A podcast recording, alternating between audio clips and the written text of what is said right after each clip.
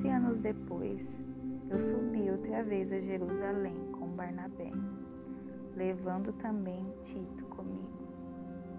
E subi por causa de uma revelação. E comuniquei-lhes o evangelho que prego entre os gentios. Porém, particularmente aos que eram de reputação, a fim de que eu não a fim de eu não correr ou de não ter corrido em vão. Mas nem Tito, que estava comigo, sendo grego, foi obrigado a circuncidar-se. E isto por causa da presença dos falsos irmãos, desconhecedores, que secretamente introduziram-se entre nós para espionar a liberdade que temos com Cristo Jesus, a fim de nos escravizar, aos quais não nos sujeitamos nem por uma hora, a fim de que a verdade do Evangelho permanecesse conosco, convosco. Mas daqueles que pareciam ser alguma coisa, o que quer que eles fossem, nenhuma diferença faz para mim. Nada me importa. Deus não se deixa levar pela aparência do homem. Pois aqueles que pareciam ser alguma coisa, quando reunidos, nada me acrescentaram. Mas, pelo contrário, quando viram que o evangelho da incircuncisão me foi confiado, assim como o evangelho da circuncisão foi confiado a Pedro. Porque aquele que operou eficazmente em Pedro o apostolado da circuncisão, o mesmo operou também em mim, com eficácia para com os gentios.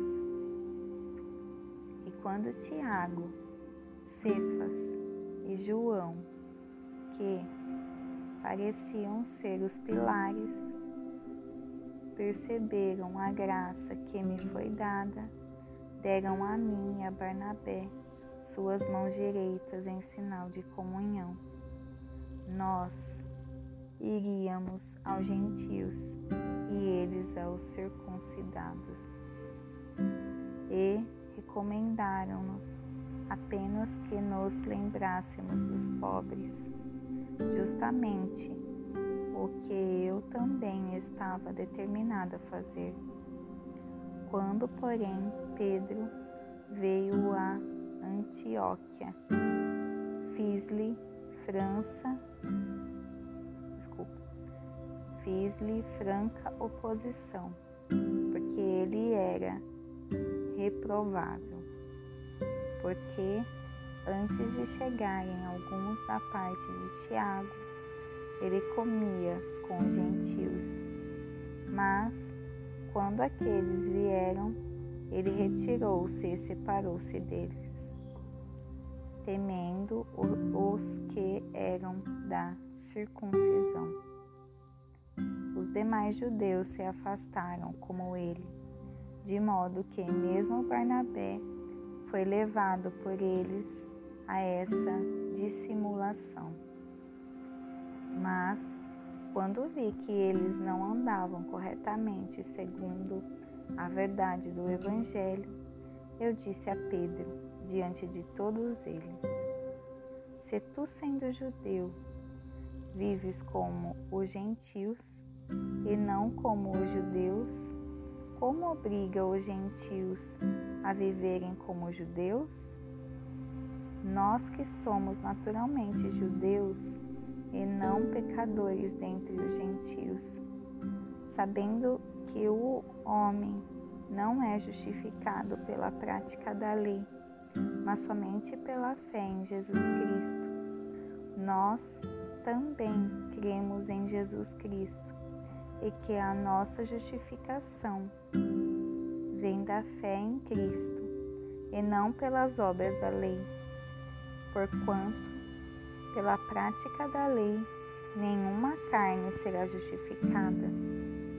Porém, se enquanto procurar, procuramos ser justificados por Cristo, nós mesmos também fomos achados pecadores. Por causa, por acaso, seria Cristo o ministro do pecado? De forma alguma. Se torno a construir as coisas como eu destruí, eu faço de mim mesmo um transgressor. Porque eu, pela lei, estou morto para a lei, para que eu possa viver para Deus.